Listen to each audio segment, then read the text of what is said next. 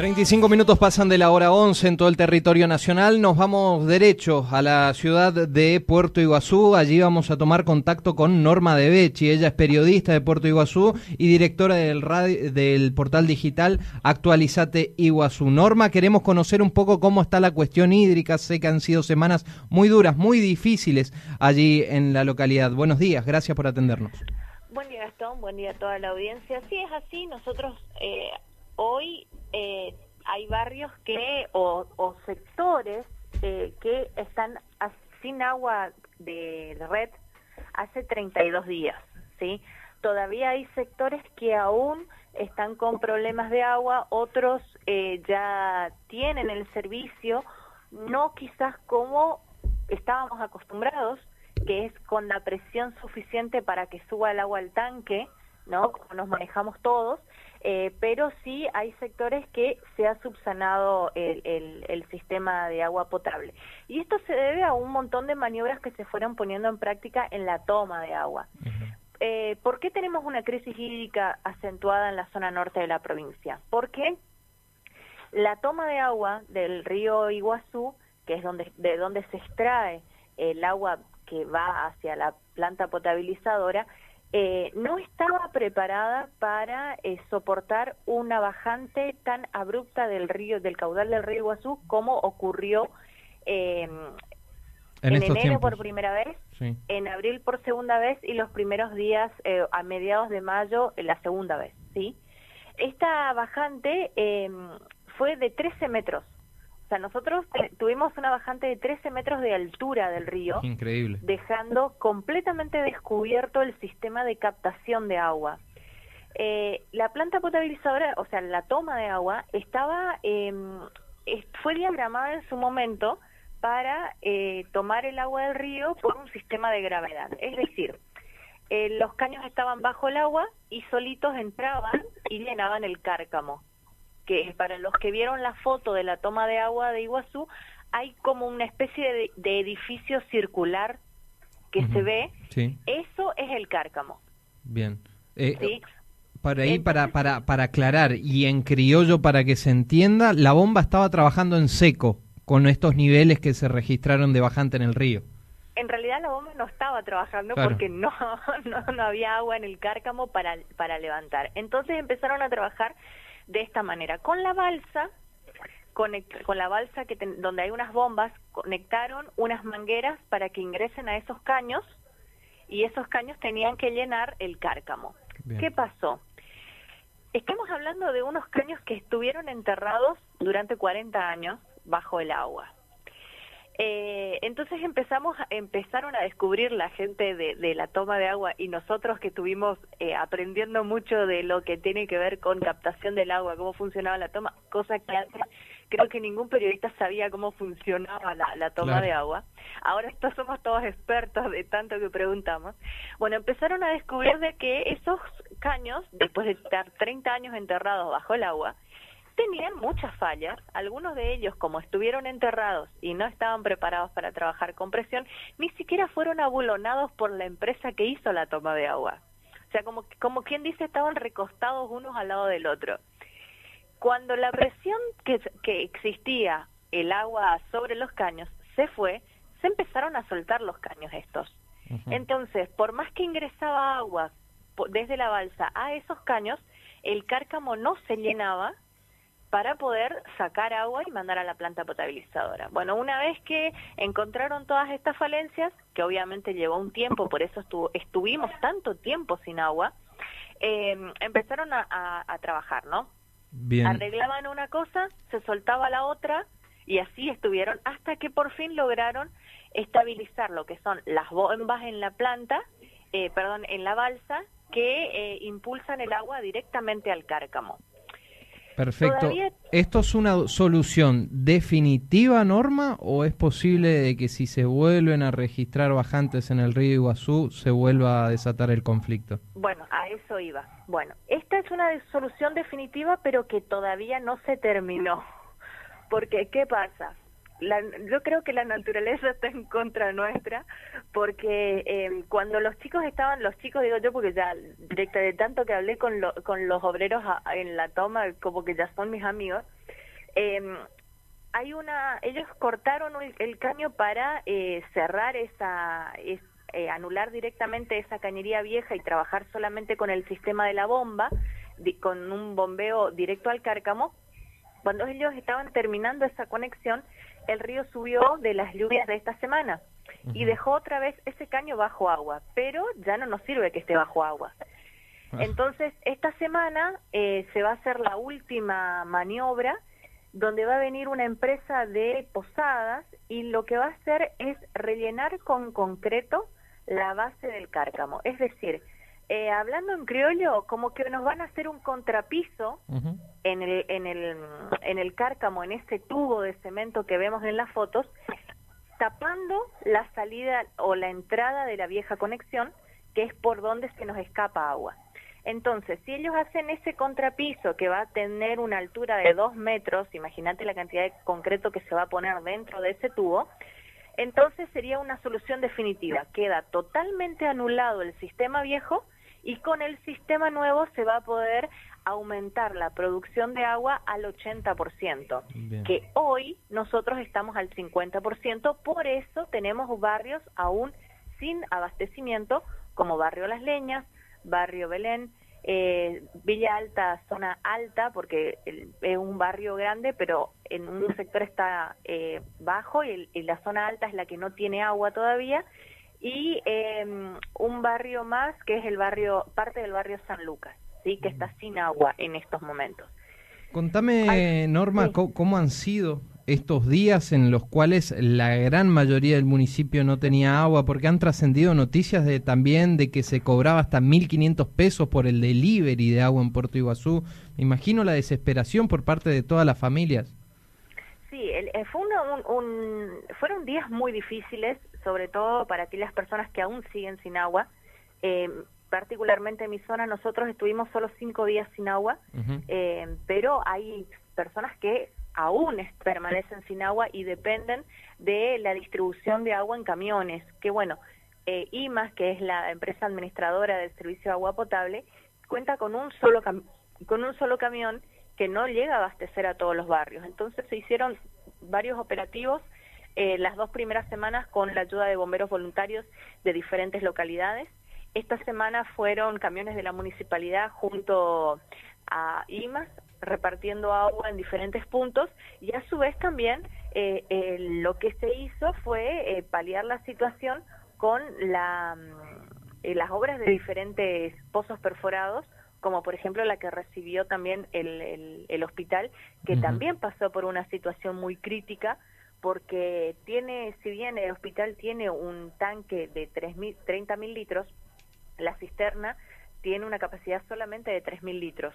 Entonces es por eso que trascendieron unas fotografías que creo que las vio todo el mundo eh, de una le, decían pelo pincho, pero en realidad es una pileta de estructura para ataque de incendios eh, de grandes eh, magnitudes, como ser varias casas o, o, como un incendio forestal. Es una, una es una cisterna que utiliza bomberos para ese tipo de incendios que bueno, se la dieron en calidad de préstamo al hospital para poder cargar el agua ahí, mientras ellos iban a buscar otro camión con agua, digamos, se subía esa agua al tanque con la bomba. Esa era la función que eh, cumplía esta pileta que trascendió en, en todos los medios de comunicación. Bien. Bueno, y este, por ejemplo, el, el, el hospital eh, recibió una perforación de 300 metros de profundidad que hoy es abastece al hospital. O sea, todo todo lo que se hizo y todo lo que se sigue haciendo porque hay barrios que todavía están sin agua eh, se dan justamente porque eh, por esta bajante abrupta nosotros no estábamos preparados para una sequía así eh, quedó no quedó en evidencia eso ¿eh?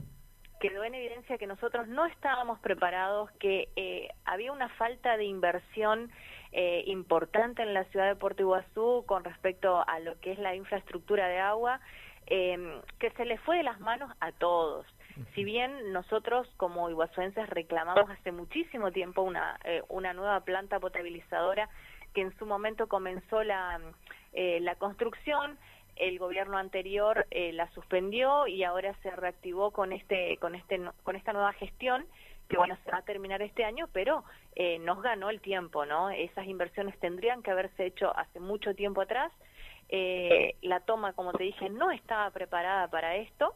Y bueno eh, dentro de todo el caos que se armó en Iguazú debido a esta situación se fue solucionando no en, con el tiempo que prefieren los vecinos, ¿no? Porque si yo reclamo agua dos, tres días sin agua, el tercero ya quiero matar a alguien, como decían varios, ¿no?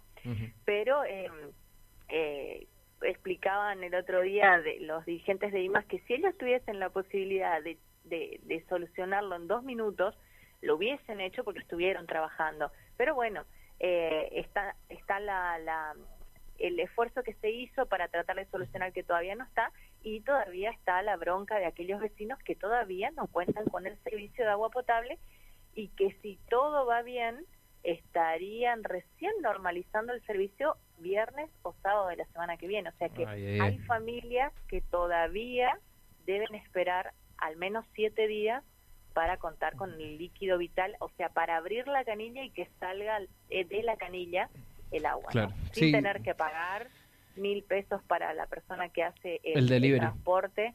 Claro, el delivery, ese delivery nació porque porque hay un pozo perforado em, eh, sobre la avenida eh, Santa María y eh, las personas que tienen camionetas, que tenían un tanque, que vieron la posibilidad del negocio y lo que hacían era eh, el delivery de agua, no te cobraban el flete y el agua la sacaban de ese pozo que tenemos entendido que no es apta para consumo, pero sí le sirve para limpiar la casa, por ahí para bañarse, pero no para tomar. Pero ante la necesidad, eh, hablabas de que quizás los ingenieros o trabajadores de Limas no tuvieron la, no tienen la posibilidad de solucionarlo en dos minutos, pero sí han tenido la posibilidad de prevenirlo y no lo han hecho y estas son las consecuencias. imágenes, imágenes que han trascendido también y que han generado una depresión tremenda fueron las del caudal de las cataratas del Iguazú, que tengo entendido, Norma, corregime si estoy equivocado, con las últimas lluvias se, eh, se llegó a normalizar un poco el caudal. Bueno, ah, justo estoy revisando ahora el caudal y te voy a decir con precisión cuánto tenemos en estos momentos, pero el martes sin, de la semana anterior a esta sería, llegó a su caudal mínimo que fue 300 metros cúbicos por segundo cuando lo normal sería 1500 a 1800. O sea que el caudal fue bajísimo. Hoy, eh, a esta hora, ahora 11, tenemos mil metros cúbicos que caen, es decir que está casi normalizado, digamos, tenemos dos tercios de lo que tenemos que tener normalmente en cataratas, así que está ideal para venir a visitarlas. Y el caudal se mantuvo justamente por estas lluvias que se vinieron registrando en los últimos en las últimas semanas.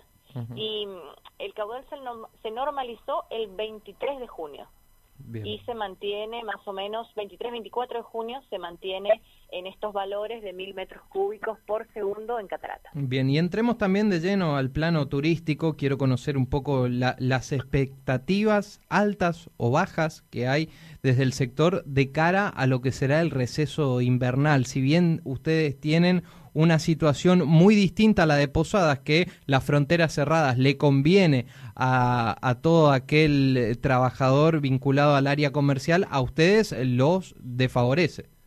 Claro, nosotros eh, al ser un destino turístico que se vende, no solamente se vende como Iguazú, sino que se vende como la triple frontera. Eh, aquel que venía al turista, vamos a hablar, vamos a posicionarnos en el año 2019, ¿no? Aquel turista que venía en el 2019 venía con la intención de ir visitar Ciudad del Este, de visitar Itaipú, de visitar Cataratas del Lago Brasileño, eh, de, de ir al Beauty, ¿por qué no? Eh, y tenía muchas actividades. Entonces se planificaban, las mismas agencias de turismo vendían las tres fronteras, no vendían Iguazú. Entonces, el, aquel que vino siempre decía, bueno, me escapo a Paraguay y compro tal cosa. Eh, es típico. O el mismo, el, mismo misionero que venía a Iguazú tenía pensado, dice, voy a Cataratas y me doy una vuelta por el duty porque era normal. Y esas cosas hoy por hoy Iguazú no ofrece. Entonces, al tener una oferta de paseos menor, nos vimos perjudicados al tener la frontera cerrada. Además del hecho de que el brasilero venía a comprar acá, nosotros nos íbamos a comprar a Brasil, el paraguayo venía a cenar a Iguazú. ¿Por qué? Porque yo siempre digo que nosotros somos como tres grandes barrios. El barrio de Iguazú, el barrio de Ciudad del Este y el barrio de Foz de Iguazú, porque estamos a una hora de, diferencia en un, en un buen día, entonces es como que hacemos el recorrido y estamos muy integrados como triple frontera. Y ahora al estar separados, digamos, por bueno esta pandemia, eh, se complica mucho la venta del destino. Es por eso que nosotros tenemos una perspectiva de trabajo para las vacaciones de julio entre un 12 y un 15%, con el 30% de los hoteles cerrados. Es decir, que si teníamos todos nuestros hoteles abiertos, la ocupación no llegaría al 10%. Es lo que está previsto para julio. Y esto se debe también a que mucha gente está en la expectativa de qué es lo que va a decidir el gobierno nacional respecto a las vacaciones de julio. Si van a existir, si no van a existir, si la van a suspender, si pueden eh, comprar los pasajes, si no pueden comprar los pasajes. Eh, esa incertidumbre golpea fuerte a lo que es el panorama en Puerto Iguazú, teniendo en cuenta un montón de cosas, ¿no? Sobre todo que los, la mayor, eh, las mayores provincias o emisoras de turismo a Iguazú en las vacaciones de julio son Córdoba, Santa Fe y Buenos Aires, que son por ahí las que están más complicadas en lo que son las restricciones para venir, para viajar, para entrar. Entonces, eh, nosotros dependemos, si bien el misionero elige Iguazú también, se viene a Cataratas, la gran, las grandes urbes con las que estamos acostumbradas a recibir por la capacidad hotelera que tenemos, recordad que nosotros tenemos 1.200 plazas, o sea, 1.200 camas, perdón, 12.000 camas, perdón, 12.000 camas disponibles para turismo, eh, el misionero no llega a cubrir las 12.000 camas, pero sí contamos con las grandes urbes que son Buenos Aires, Córdoba eh, y Santa Fe, que son por ahí los que aportan la mayor cantidad de turismo en, una, en las vacaciones de julio. Y si estuviera abierta la frontera, los uruguayos también arriban a Iguazú. Pero bueno, el panorama para trabajar con el turismo en el receso invernal aún es muy incierto por todo lo que te dije, ¿no? Eh, hasta que no estemos eh, en una fase 5 en todo el país, por decirlo de, de, alguna manera, el destino Iguazú aún no va a poder comenzar a reflotar. Bien. Bueno, la verdad que no es muy alentador todavía el panorama en materia turística, Norma. Esperemos que pronto eh, empecemos a salir de todo esto y recuperar la nueva normalidad tan anhelada por los argentinos y más allá también de los misioneros. Exactamente. Bueno, la nueva normalidad eh, en, en, lo que es el destino Iguazú quizás no sea tan complicada de, de llevar adelante porque nosotros somos un destino de naturaleza al aire libre, no contamos con eh, un shopping, por ejemplo, que tenga que, que tenga, mantenga encerrada a mucha gente, así que eh, en ese aspecto en el momento en que se pueda implementar la nueva normalidad, nosotros ya vamos a poder empezar a caminar eh, como como una normalidad eh, anterior, digamos, por, el por ser un destino al aire libre. Pero bueno, hay mucho mucha incertidumbre todavía y cuando esto eh, estiman que se podía empezar a normalizar recién en diciembre, esperemos que antes. Perfecto. Norma, te agradecemos por tu tiempo y seguramente tomaremos contacto nuevamente contigo en el transcurso de, de los días. Vale, gracias a ustedes, hasta luego. La teníamos Norma de Bechi, ella es periodista de Puerto Iguazú, directora del portal Actualizate Iguazú, hablando sobre distintas cuestiones. Primero, la crisis hídrica que todavía no está solucionada, si bien en parte está solucionada en la localidad de Puerto Iguazú, y también hablando un poco de las expectativas de cara al receso invernal.